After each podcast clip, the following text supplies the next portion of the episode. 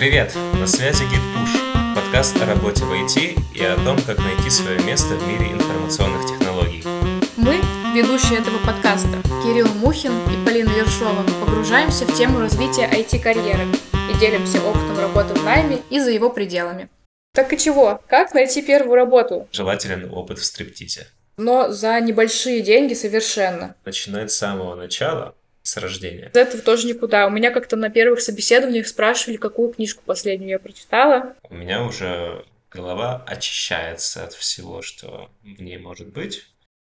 Сегодня мы поговорим о том, как начинать карьеру в IT, где получить первые знания, как найти первую работу и кем, собственно, работать. Да, и здесь, конечно, стоит начать с того, как вообще можно получить навыки, знания, которые помогут найти первую работу. И здесь, наверное, можно выделить три направления. Это университетское образование, онлайн-курсы, которые в последнее время очень популярны, и самообучение. Говоря об университетском образовании, здесь, по сути, также есть разветвления. Могут быть специальности непосредственно айтишные, то есть, если, например, идешь сразу на программиста, ты, собственно, не станешь программистом, но также можно переходить из каких-то смежных специальностей, как, например, мы с Полиной. Мы оба социологии и социальной информатики, напрямую не связаны с этой специальностью, но тем не менее дает необходимые э, навыки и, что более важно, даже mindset для того, чтобы перейти в IT. Минусы университетского образования это, конечно, то, что, естественно, все, что необходимо тебе в работе, ты там не получишь, как, в принципе, на самом деле и везде. И также в университетах есть много лишнего материала, как мне кажется, что иногда не всем нравится. Что касается онлайн-курсов, то мое мнение здесь таково, что на одних онлайн-курсах, конечно, здесь не вытянешь. Да, я тут полностью согласна, потому что сейчас на рынке IT-специальностей, в принципе, наблюдается большой бум специалистов, которые закончили какие-то онлайн-курсы и не могут найти работу, и при этом создают большую конкуренцию начинающим специалистам, которые уже имеют какой-то опыт работы, но конкурируют с людьми, которые просто прошли онлайн-курсы. Вот. Но, тем не менее, когда я общалась с HR других компаний, IT-компаний в том числе, выяснилось, что недостаточно иметь сертификат о прохождении онлайн-курса. И даже если вы начнете искать работу после того, как вы прошли онлайн-курс, вы сами поймете, что вам не хватает каких-то технических навыков, э, прикладных знаний, которые можно уже прийти и применять на рабочем месте. Вам придется все равно самому с нуля на рабочем месте что-то узнавать, чего в онлайн-курсах никогда не покажут. Например, как справляться с конфликтными ситуациями на работе или как, э, я не знаю, заставить разработчика делать свою работу. Все что угодно, что никогда не расскажут вам в онлайн-курсах о каких-то супер сенситивных вещах, э, в том числе касаемых people management, например, если вы учитесь на менеджера, или про какие-то интересные кейсы из аналитики, если вы учитесь на аналитика. На онлайн-курсах точно далеко не уехать. Поэтому э, в данном случае самым эффективным, наверное, будет самообучение. То есть вы должны сначала определиться, кем вы хотите быть, в каком направлении вы хотите пройти обучение. Обучение это, собственно, пройти за деньги или бесплатно, за счет бесплатных ресурсов типа Ютуба, каких-то бесплатных лекций, книг и так далее. Это, конечно, намного дольше, но это намного качественнее, потому что так вы отберете для себя самый необходимый материал в вашей работе. А курсы, в том числе различные онлайн-курсы на онлайн-площадках, на самых известных, бренды называть не буду, но мы все их знаем, часто содержат просто воду, просто выкачивают из вас деньги и ничего полезного не приносят. Поэтому самообучение, наверное, самый оптимальный вариант. А если вы учитесь в университете, вам все равно придется так или иначе находить самому какие-то курсы, находить самому какие-то видео, постоянно что-то новое узнавать самостоятельно. Плюс мы когда учились в университете, всегда домашние задания были направлены на то, чтобы самому где-то какую-то информацию найти, самому изучить, самому применить. И, в общем-то, это все основные навыки, которые дальше в жизни пригодятся, не только в IT. Это да, но мне кажется, что самообучение, оно играет лучше и приносит большую пользу, когда оно подкреплено уже каким-то базисом. То есть, если есть уже пройденное университетское образование, или даже не пройденное, но в, которое идет сейчас в процессе, либо какие-то онлайн-курсы, не обязательно, что там это были какие-то полугодичные дорогие курсы, а просто хотя бы какие-нибудь видео на Ютубе, на Курсере и так далее. Если есть какой-то базис, то у тебя уже есть какое-то направление, понимание того, что тебе еще нужно набрать, где есть какие-то пробелы, их можно как раз покрывать уже непосредственно самообучением.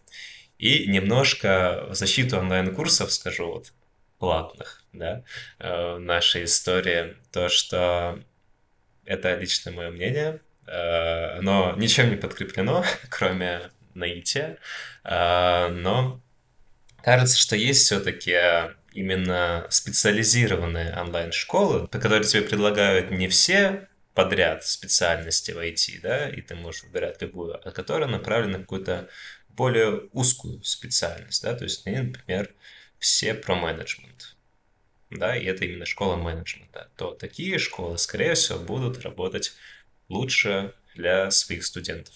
Да, на самом деле я в своей практике много таких курсов видела, и когда работала с ментором, тоже мы советовались по поводу курсов, и она говорила, что есть супер э, дорогие, при этом супер неэффективные курсы на больших площадках, которые предлагают кучу разных IT-профессий, и есть недорогие курсы от классных специалистов в своей области, э, но за небольшие деньги совершенно. Вот, то есть там учитывать, там разница может быть от 60 тысяч до 20 тысяч, то есть нужно выбирать с умом эти курсы. Здесь, конечно, большую роль сыграет наполнение. Когда вы выбираете курс, который хотите пройти, посмотрите, из чего он состоит. Потому что часто курс может состоять действительно из какой-то ненужной информации. Там, если вы учитесь на фронтендера, наверное, основы agile и скрама вам вообще на начальных этапах не нужны. А вот если вы учитесь на проектного менеджера, например, то это чуть ли не основополагающие вещи, которые в курсе должны быть. И если их нет, то это уже большой вопрос, а нужно ли вам такой курс проходить. И вот здесь мы уже можем как раз двигаться дальше в сторону профильного образования. Вот, Кирилл, как ты думаешь, насколько профильное образование вообще нужно? В принципе, наш пример доказывает, что не нужно, чтобы работать в IT. Но здесь, знаешь, так спорно. Безусловно, профильное образование дает преимущество, да, потому что у тебя уже есть на старте какое-то более глубокое понимание доменной области – и ты какими-то теоретическими моментами лучше владеешь, да, чем человек, который пришел из совершенно другой сферы или там из смежной, как мы с тобой. А, иногда это ощущается на самом деле, а, но мне кажется, что все-таки при должном усердии а, можно и самому это все наверстать, да, в том числе при помощи самообучения, самообразования. А, но здесь нужно, конечно, знать, чего именно тебе не хватает. И мне кажется, что здесь может быть проблема какая? Проблема с mindset ом. То есть, если ты условно какой-нибудь творческий человек, да, который там, далек от каких-то технических аспектов жизни, э, то тебе будет немного тяжело перестроить именно свое сознание, то, как у тебя, в принципе, голова мыслит и работает, э, если ты захочешь пойти, там, не знаю, разработчика или аналитика. Вот здесь такой главный момент. А когда у тебя есть профильное образование, у тебя уже работает голова тем самым нужным образом, которым тебе нужно, чтобы она работала. Ну, еще в защиту профильного образования есть компании, которые без профильного образования в принципе не рассматривают кандидатов. И часто это указывается в самом э, описании вакансии, что в требованиях обязательно наличие там, экономического образования, технического образования, образования социолога и так далее. На это вот стоит обращать внимание. В данном случае, да, в каких-то прям крупных компаниях зачастую требуется профильное образование, люди действительно на это смотрят. Если вы при этом приходите в какой-то стартап, ну, чаще всего там не важно, какое у вас образование, важно то, что вы уже умеете делать, и какой, какую пользу вы можете, в принципе, этому стартапу или небольшой компании принести своими знаниями и навыками. Ну, кстати, мне кажется, что с повышением опыта специалиста а, вот как раз эти вот требования к профильному образованию, они потихоньку снижаются, да, потому что у тебя уже есть какой-то непосредственно боевой опыт, закалка, и ты знаешь, что нужно делать, как нужно делать, и поэтому вот этот момент становится более важным.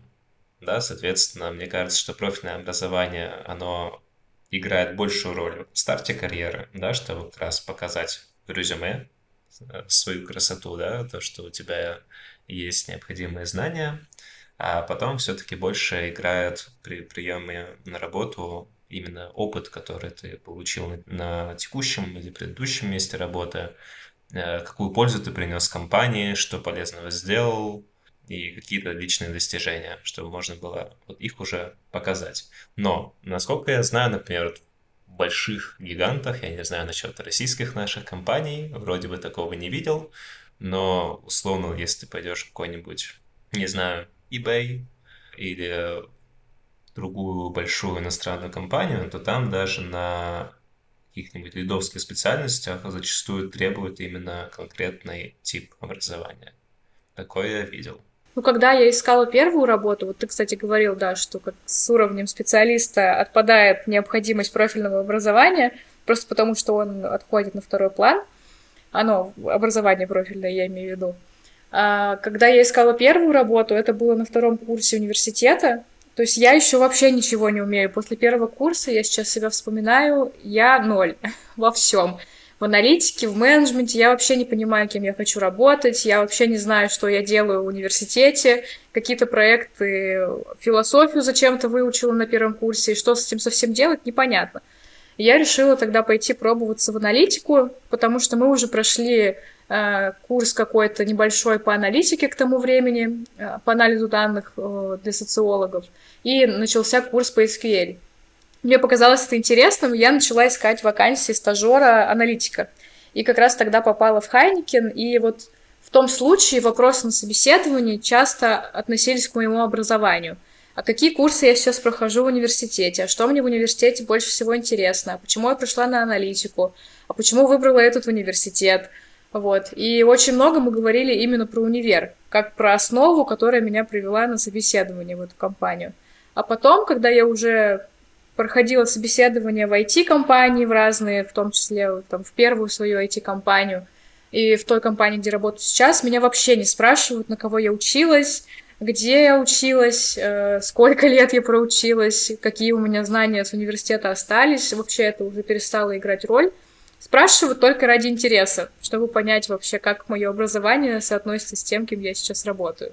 Да, все так. По личному опыту также скажу, что последнее время на собеседованиях меня спрашивали только про непосредственный опыт работы, да, ввиду того, что я работаю аналитиком, то это больше разговоры про какие-то конкретные аналитические кейсы. То есть, что действительно нужного для бизнеса удалось сделать за время работы, чем могу похвастать и какие навыки имею, с какими технологиями я умею работать. Да, поэтому это уже намного важнее, потому что, собственно, этим ты и будешь заниматься на последующем месте, а не делать какие-то учебные проекты, которые мы делали в университете. Да, но это не значит, что если вы студент, и у вас нет опыта работы, вам ничего не нужно писать в резюме. Это значит, что вам нужно писать в резюме то, чем вы занимаетесь на учебе. В данном случае это уже что-то и лучше, чем ничего. Да, ну и, соответственно, какие-то навыки, которые получены в ходе обучения, да, какие-то технические моменты, какие-то софт-скиллы, они тоже должны быть указаны в резюме. Да, но мы про это сделаем отдельный подкаст, так что ждите следующие выпуски. Пока не знаю, какой из них это будет, второй или третий, но мы об этом сделаем отдельный выпуск. Давай дальше про языки программирования поговорим. Есть такое, я бы сказала, что это миф, что чтобы работать в IT, нужно знать языки программирования или хотя бы один язык программирования. И часто, кстати говоря, в свой адрес я такое слышала, что я хоть и менеджер, но я должна знать языки программирования. И у меня вопрос, а зачем? Конечно, я знаю язык. Э, я не уверена, что это полноценный язык программирования, но все-таки я знаю R. И мне на самом деле эти знания сильно помогают в работе с командой потому что я хотя бы примерно понимаю, чем они вообще занимаются. И если они говорят про какие-то команды, которые пишут, в коде я имею в виду, я примерно понимаю синтаксис, я примерно понимаю структуру, и примерно могу прочитать, что они вообще бы написали. Мне, конечно, это вообще не обязательно делать, но если вдруг мне понадобится что-то с ними обсудить, они начнут терминами какими-то э, козырять на встрече, я хотя бы не сильно потеряюсь в этом плане. Ну и, кстати, ты еще SQL знаешь. Да, э, уже, кстати, подзабыла. На последних собеседованиях, которые у меня были, меня вдруг резко начали спрашивать за SQL. Вот, и я не повторяла его уже очень, очень давно. Я понимаю, как строится база данных, да, вот это все, но мне пришлось сильно попотеть, прям, чтобы какое-то задание сделать. Также скажу, что некоторым нетехническим специалистам, да-да, все-таки полезно знать, потому что у нас были кейсы, не скажу, что это best practice, конечно, когда некоторым стейкхолдерам нужно было предоставить доступ, например, к SQL-запросам. Например, у нас был какой-нибудь предзаготовленный запрос, красиво оформленный, где все расписано, что где находится, что какая команда делает. И таким образом людям хотя бы примерно можно дать понимание, как вообще устроена выдача данных, которые они хотят получить, да, и они могут хотя бы минимальные правки самостоятельно внести, если они хотят там что-то изменить на какое-то время, а, и получить э, необходимые им данные без участия аналитика, что ускоряет работу и снижает нагрузку на аналитический отдел. Но при этом, чтобы найти работу первую в IT, знать язык программирования вообще не обязательно, потому что все зависит от того, что это за работа. Если вы работаете менеджером, и это ваша первая работа в IT, ну, выучите язык, если вам так сильно нужно, уже во время работы. А попросите компанию оплатить вам курс, или сами его оплатите, или найдете другие ресурсы, чтобы выучить язык, и выучите. Вот. А если вы, конечно, идете разработчиком, ну тут вообще без вопросов. Нужно знать даже не один язык, скорее всего. Ну да, смотря какая специальность, потому что на разные профессии нужны разные технические навыки. Например, если вы идете на аналитика, то это будет стек типа Python, SQL, в редких случаях R, замена Python. И, возможно, возможно, какие-то другие скиллы типа Git, Apache Airflow, которые служат непосредственно для разработки передачи данных и контроля версий. А на разработчика там совершенно другая история. На каждого типа разработчика по своему стеку технологий. Да, тут мы, к сожалению, не подскажем, но тем не менее. Разработчикам 100% надо знать язык программирования. Всем остальным, постольку поскольку, если вы прям хотите выучить, пожалуйста. Ну и, собственно, раз мы начали говорить уже про специальности, которые есть в IT, Разработчик — это, конечно, одна из основных специальностей. Это те люди, за которыми гоняются HR. Это те люди, на которых строится, в общем-то, весь бизнес э, в IT. Люди, которые пишут код, создают продукты. Но это только одна из частей всех команд, которые существуют в IT. Какие еще у нас есть э, специальности, кроме разработчиков? Например, есть менеджеры, э, типа меня, я сейчас работаю владельцем продукта, продукт-оунером. Э, когда-то я работала менеджером проектов. И такие специальности тоже существуют. Здесь не нужно знать язык программирования, но нужно знать очень много деталей про управление командой, управление проектами, сроками, ожиданиями клиентов и так далее. Например, есть Кирилл, который работает аналитиком. Аналитики тоже бывают разные. Тут уже, Кирилл, лучше сам расскажи. Ну да, значит, в аналитике тоже есть много направлений. Из таких основных, которые приходят на ум, это общая аналитика, да, которая называется Data Analyst. Есть продуктовые аналитики, есть маркетинговые аналитики, есть финансовые, а, есть антифрод аналитики, есть э, игровые аналитики, как особое ответвление продуктовых и так далее. И рядом стоящие профессии типа дата-инженеров, архитекторов данных и так далее. Все это здесь тоже присутствует. Занимаются похожими вещами, да, по каким-то методам, но все же задачи у каждого из них разные, и тут, соответственно, нужно выбирать, что было бы интереснее делать. Да, еще есть бизнес-аналитики. Это вообще отдельная категория аналитиков. Есть бизнес-аналитики, которые код пишут, которые с данными работают, а есть бизнес-аналитики, которые схемы рисуют, схемы бизнес-процессов. Есть системные аналитики, которые это другая часть бизнес-аналитиков, которая больше с кодом взаимодействует, больше с технологиями работает, расписывает схему взаимодействия различных систем э, в компаниях. Систем, под системами я имею в виду сервера, какие-то веб-клиенты, браузеры, все остальное, в общем-то, все, что вы используете в обычной работе, например, с IT-продуктами. Вот мне кажется, что эти два типа аналитиков, да, системный и бизнес-аналитик, они как-то отдельно немного стоят, потому что они сосредоточены немного на другом, нежели вот те типы, которые я перечислил. Да, поэтому я говорю, вот есть бизнес-аналитики, которые ближе к аналитикам, которых ты перечислил, а есть бизнес-аналитики, которые ближе к системным аналитикам, и они схемы рисуют.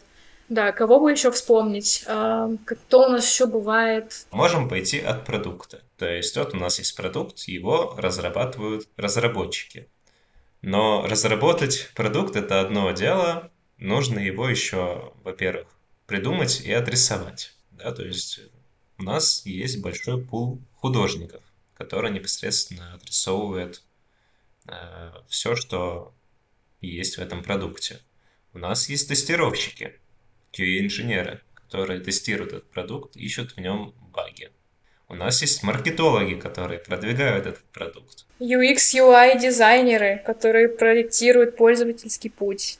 Менеджеры, кстати, тоже разные бывают. Бывают продукт менеджеры бывают проект менеджеры продукт менеджеры отвечают за стратегию развития продукта и за привлечение клиентов. А проект менеджеры отвечают за сроки доставки фичей до прода, вот, до клиентов условно, и за сроки реализации задач. Там, например, у нас могут быть SEO-специалисты, да, которые оптимизируют а, сайты для того, чтобы они попадали в топ поисковой выдачи и находились потенциальными клиентами.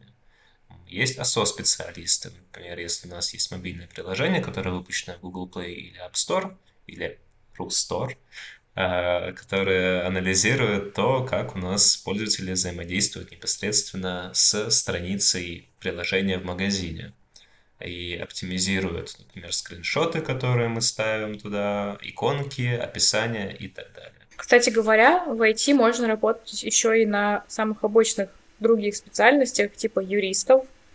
Очень много в IT-компаниях юристов, которые отвечают за интеллектуальную собственность, например, отвечают на различные претензии клиентов, анализируют требования законодательства к своим продуктам. И это очень важные аспекты, в которых должны разбираться юридические специалисты в компаниях. Ну и бухгалтеры, про это я уже вообще молчу. В IT-компании можно работать и бухгалтером, и инженером, и вообще кем угодно, если IT-компания предоставляет такие вакансии. И даже уборщиком. Да, даже уборщиком, поэтому все зависит от вас. Сегодня увидел новость, что IT-компания нанимает танцовщицу Go-Go в офис. Желателен опыт в стриптизе. Я видела и специалиста по мемам э, в IT-компанию, который будет скидывать мемы в общие чатики и веселить народ. Да-да-да, это вот HR в основном делают. Ой, HR, да, про самых-то главных людей забыли. HR, рекрутеры, очень тоже такие востребованные специальности на текущий момент, потому что людей в IT-компании становится все больше, ими надо как-то управлять, их надо как-то мотивировать, им нужно платить э, какие-то денежки, вот, и настраивать рабочую атмосферу. Вот. За это все у нас отвечают HR, рекрутеры и еще отдел кадров. За это им, конечно, большое спасибо. Да, ну и, кстати, вот по опыту, например, игровой индустрии могут быть также какие-то специфичные направления, типа геймдизайнеров, да, которые непосредственно принадлежат вот этой доменной области и редко встречаются где-то вовне. Я еще вспомнила про девопсов. Есть же еще девопс-специалисты, которые помогают разворачивать различную инфраструктуру, с которой потом уже работают разработчики. Так что, знаешь, тут как дилемма, курица или яйцо первое появилось. Вот здесь что первое появилось, девопсы или разработчики? Хороший вопрос. Так и чего? Как найти первую работу? Особенно если у тебя нет опыта в IT. А, ну, если здесь начинать с самого начала, с рождения, шучу, с университета, то, мне кажется, будет полезно участвовать в различных проектах, которые можно включить в резюме и показать себя заинтересованной стороны. Что ты любишь чем-то интересным заниматься и что-то умеешь, даже если это напрямую не связано с вакансией, на которой ты рассматриваешься. Соответственно, мне кажется, что до нахождения первой работы нужно вкладываться в себя, в свои навыки, чтобы преподнести себя работодателю с лучшей стороны и показать себя уже как относительно зрелого специалиста своего уровня. То есть нужно самообразовываться, быть проактивным.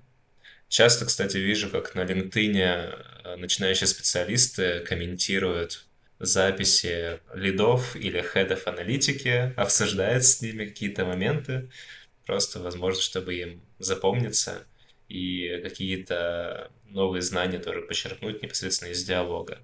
Также, мне кажется, кстати, интересно подписываться на различные каналы. Например, у меня много-много различных каналов Телеграме, посвященные аналитике, геймдеву, которые я периодически читаю, и иногда там очень даже интересные вещи появляются, которые я запоминаю и даже использую в работе. Да, про каналы, кстати, у меня тоже на самом деле очень много разных каналов в Телеграме, именно про продуктовый, проектный менеджмент. Чаще всего там люди пишут про свой опыт, про проблемы, с которыми они сталкиваются, и это сильно помогает потом дальше в работе мне, потому что когда я сталкиваюсь с подобной проблемой, мне уже не нужно думать, как мне быть. Я уже могу хотя бы применить чей-то опыт, научиться на нем, нежели делать свои какие-то первые ошибки. И в целом, да, когда вы ищете первую работу, еще и в IT, еще и без опыта, важно сконцентрироваться на том, что вы умеете на ваших сильных сторонах. Вот. Ну, естественно, все будет зависеть от вакансии, на которую вы откликаетесь. Вот. Но чаще всего в таких случаях, если вы откликаетесь на позицию какого-то начинающего специалиста, стажера, ассистента, будут смотреть на опыт, на ваш опыт участия в каких-то мероприятиях, например, в хакатонах, например, участие в каких-то проектах, стартапах студенческих, что-то такое. Это уже будет давать очень большой плюс э, вам как специалисту.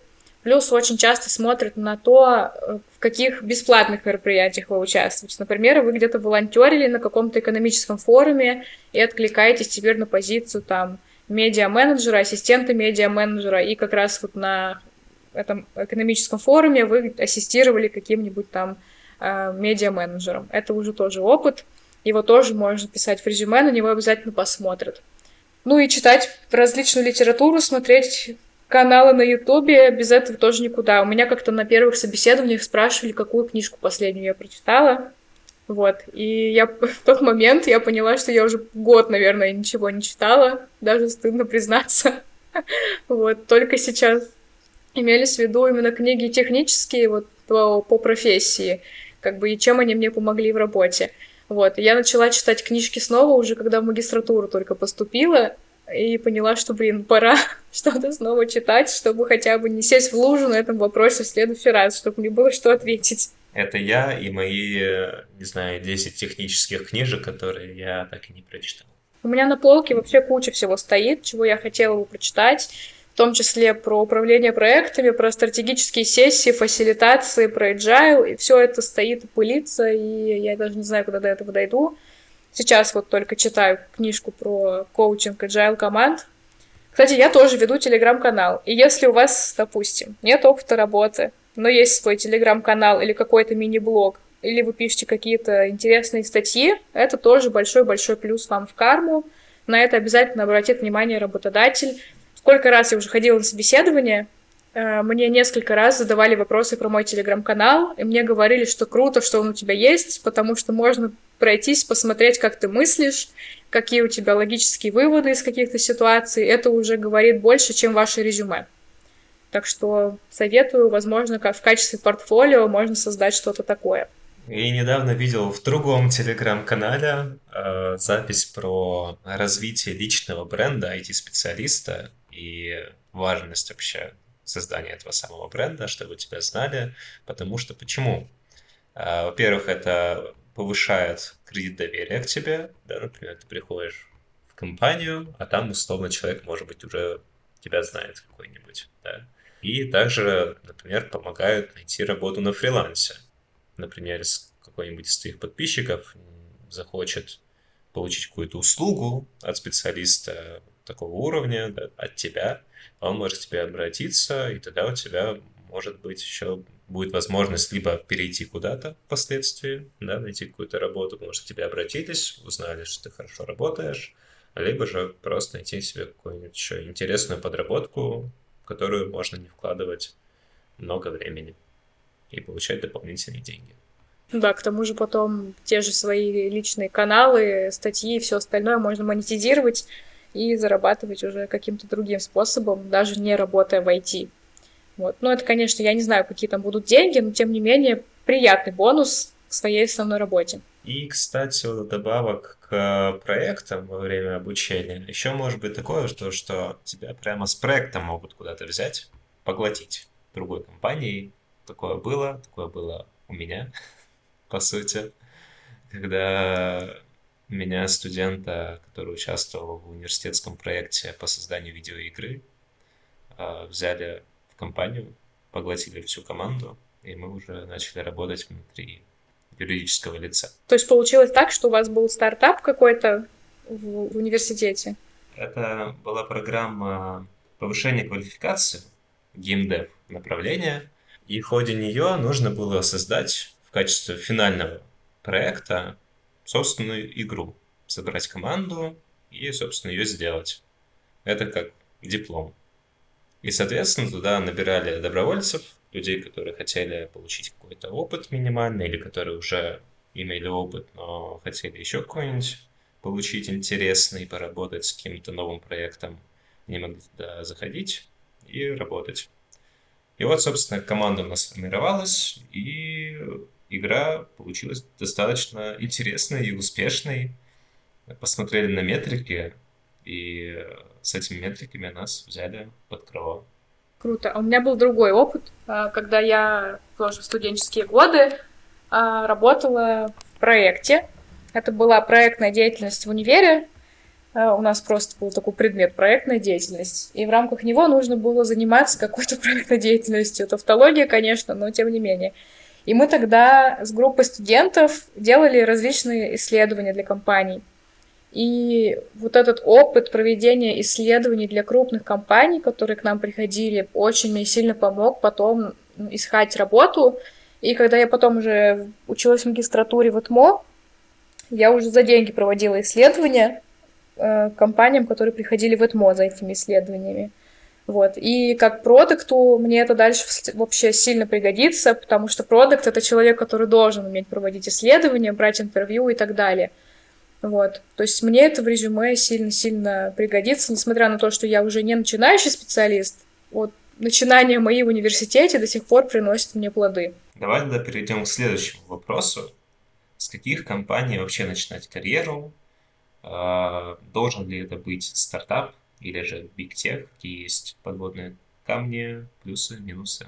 О, на самом деле depends. А, если мы идем в какую-то большую компанию, нужно быть готовым к большому уровню бюрократии. Скорее всего, там к начинающим специалистам будут относиться, ну так, типа, начинающий специалист, будут давать тебе какие-то легкие задачки, с которыми ты вроде должен уметь справляться.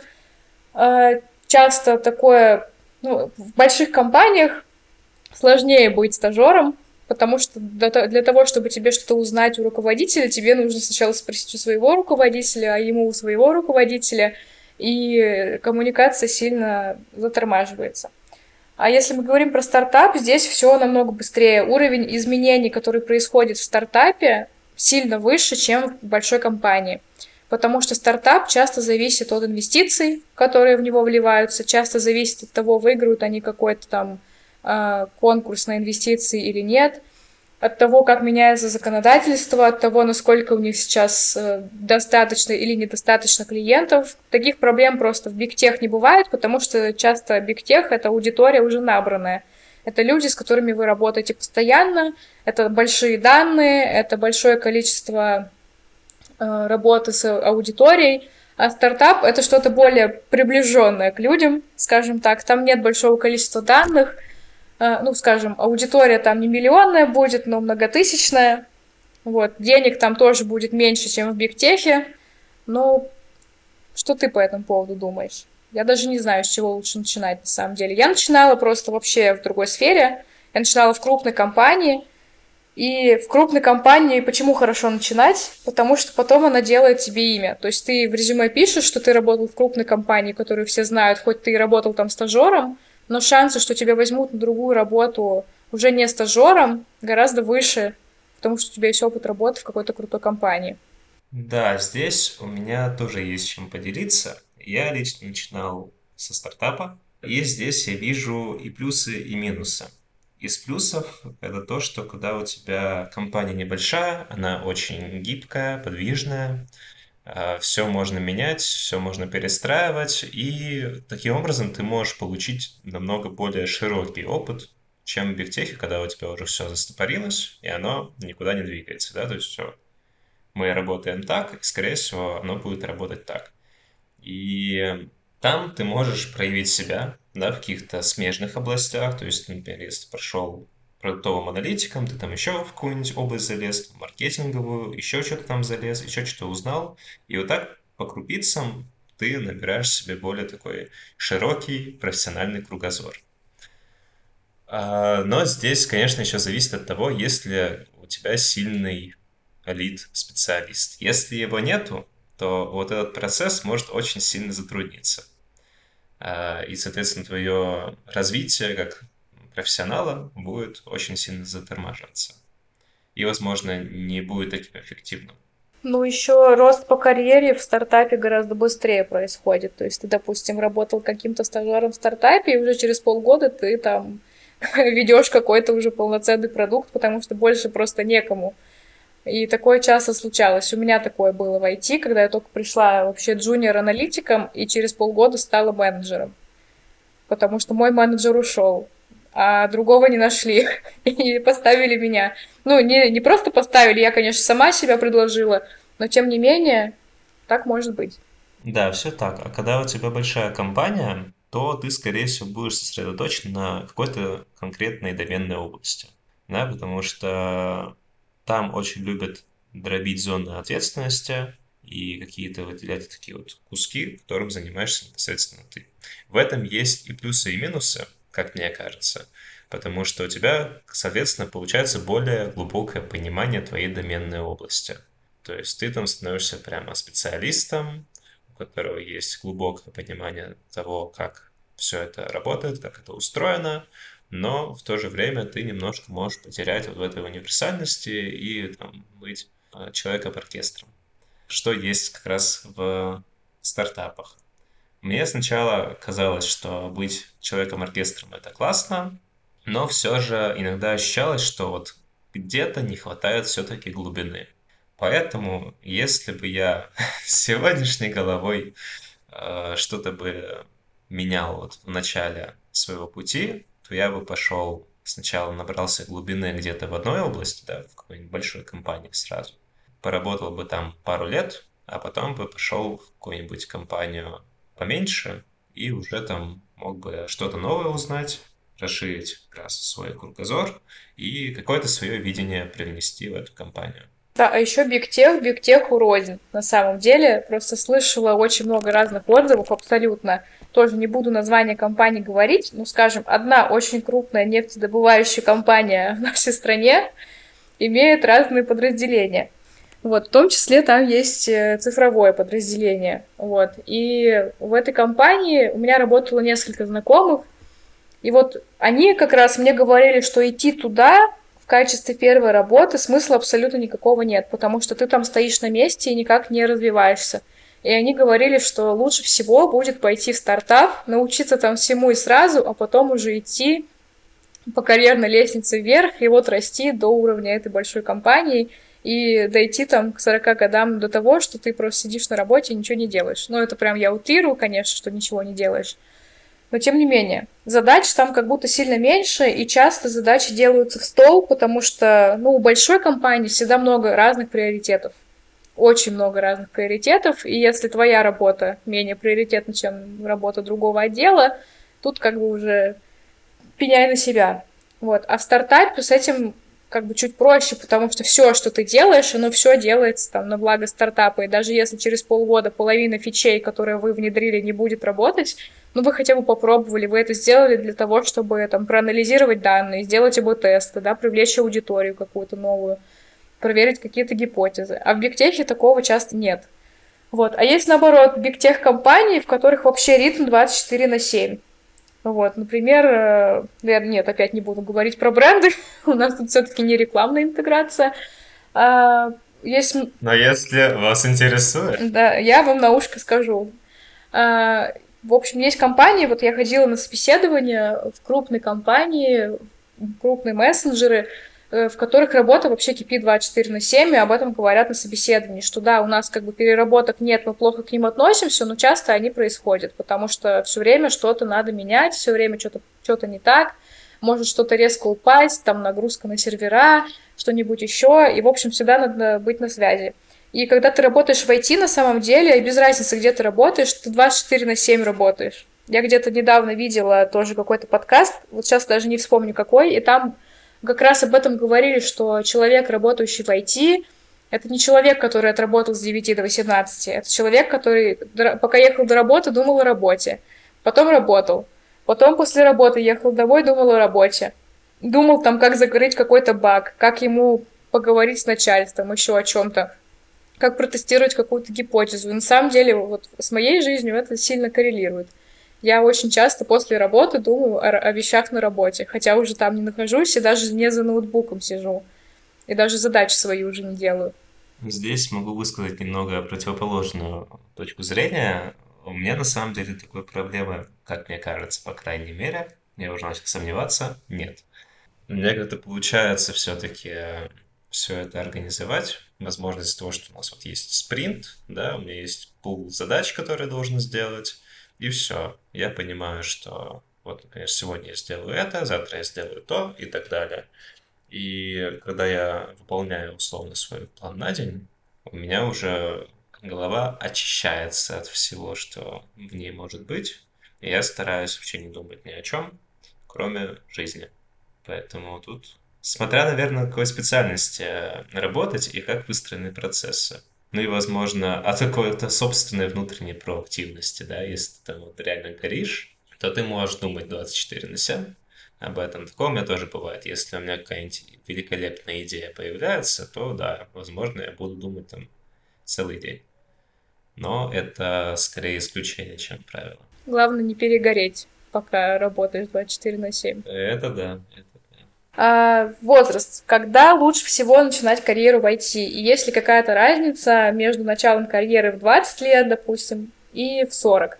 На самом деле, мне кажется, что разницы абсолютно никакой нет, кроме того, что к 20 годам у вас опыта работы абсолютно никакого нет, а к 40 годам вы уже абсолютно нормальный взрослый специалист, хоть и в другой области, возможно, но у вас уже есть большой опыт решения различных проблем, в том числе общения с людьми, коммуникационных вещей, people management. Хоть вы это и так и не называли, но тем не менее. Прийти на собеседование войти в 40 лет гораздо проще, как по мне, чем прийти на собеседование войти в 20 лет. Ну вот здесь только вопрос, наверное, с обучением, да, и перестраиванием себя, насколько будет комфортно в 40 совершенно новые навыки получать, да, куда-то переходить, и как-то вот менять то, как ты жил все это время. Тут сказать ничего не могу, но есть ощущение, что это может быть тяжеловато. Хотя у меня есть кейсы, когда вот там уже почти 40 да, человеку, э, и, например, он там был, не знаю, маркетологом и захотел перейти в какую-то более техническую специальность, типа, там, разработчика или аналитика, и вот после того, как ты уже проработал много-много лет на вот такой специальности, там, конечно, заметно, что некоторые моменты могут даваться достаточно тяжело, когда у тебя голова уже сформирована таким образом, то, что ты мыслишь определенным образом. Ну и в целом же с возрастом обучение дается тяжелее. Как бы ничего плохого не хочу сказать про людей более старше, чем я, но мне кажется, что я к 40 буду мыслить гораздо медленнее, чем я мыслю сейчас. Если честно, мне даже кажется, что я в школе соображала быстрее, чем я делаю это сейчас. И мне уже гораздо сложнее сконцентрироваться на каком-то обучении, чем это было, допустим, на первых курсах университета. Вот. Выучить что-то за ночь мне уже тяжело. Я уже хочу спать ночью, я уже не хочу ничего учить. Вот. Я в 40, наверное, когда у тебя уже есть семья и дети, сложнее даже выделить время на то, чтобы обучиться чему-то новому. И вот люди, которые это делают, это прям вообще герои. И я считаю, что нет на самом деле никаких абсолютно преград, если ты хочешь чего-то добиться в этой жизни. Если ты хочешь работать в IT, ты будешь там работать, неважно сколько тебе лет, хоть 60, хоть 100. Вот ты найдешь э, себе применение в этой сфере, ты найдешь пути, как туда пройти, какие курсы э, почитать, посмотреть. Все зависит исключительно от человека, а не от возраста, поэтому возраст вообще не преграда. Тогда поговори про ошибки, которые чаще всего совершают новички при старте в IT. Нужно задавать больше вопросов. Понятно, что там в адекватных каких-то пределах, но мне кажется, что мне на старте очень не хватало какой-то воли задавать эти самые вопросы, что-то уточнять, углублять свое понимание, что как работает, какие, почему именно такие решения принимаются в компании и так далее, и почему это работает именно так. Потому что мне иногда казалось, что это, кажется, глупый вопрос, но на самом деле иногда глупые вопросы, и особенно ответы на эти глупые вопросы очень полезны. В том, чтобы ты рос как специалист, чтобы у тебя сформировалось какое-то определенное профессиональное мышление, чтобы ты понимал, как работает бизнес и твой продукт. А про ошибки я еще помню себя. Я когда только начинала работать, вообще, в принципе, работать, вот когда я в Хайникен пришла и потом в IT уже переходила, мне казалось, что я настолько маленький как бы специалист, и от меня ничего не зависит. Я вообще боялась совершить ошибку. Я, я очень сильно боялась, что я сейчас где-нибудь накосячу, и меня уволят. Вот. Но, блин, знаете, сколько раз я косячила? не пересчитать. И лучше всего, когда вы эти косяки замечаете, анализируете, и потом можете прийти к руководителю или на собеседование, если вас спросят там, какие у вас были факапы и ошибки, вы сможете объяснить, в чем была ошибка и как вы с этим справились. И какой вывод вы из этого сделали. Потому что бояться ошибиться вообще не нужно, нужно уметь делать выводы из своих ошибок и на них учиться. Вот, я бы сказала, что вот так выразил бы свою мысль. Да, тут полностью согласен. У меня тоже такое было. И еще сейчас вспомнил про технический стек. Ну, это, наверное, какая-то уникальная история, но все же, может быть, кому-то тоже будет полезно. Значит, э, мы как социологи, мы знали язык R. И, значит, я вот когда пошел в тот самый стартап, с которого начал карьеру, я писал в основном на нем. Ну, точнее, не в основном, я писал все на нем. Все всякие вещи, которые нам нужны были. Хотя я в целом знал, что если я пойду искать другую работу, то, скорее всего, там понадобится Python, потому что R требуется в меньшем количестве вакансий на аналитика, имею в виду. И я постоянно боялся и откладывал момент, когда я начну все-таки учить Python.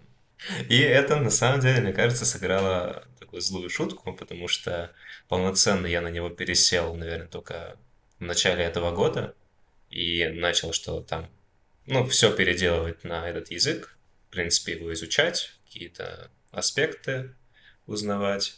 И поэтому сейчас в некоторых моментах у меня еще не сформировано полное понимание, как там какой-то код работает, потому что я таким просто не занимался до этого, хотя если бы изначально пересел на Python, то уже бы все это было в моей голове. И также мне кажется, что всегда стоит смотреть какие-то еще другие технологии, которые тебе понадобятся в работе, которые вообще требуются хотя бы в каком-то количестве вакансий, не обязательно во всех, да, но хотя бы где-то.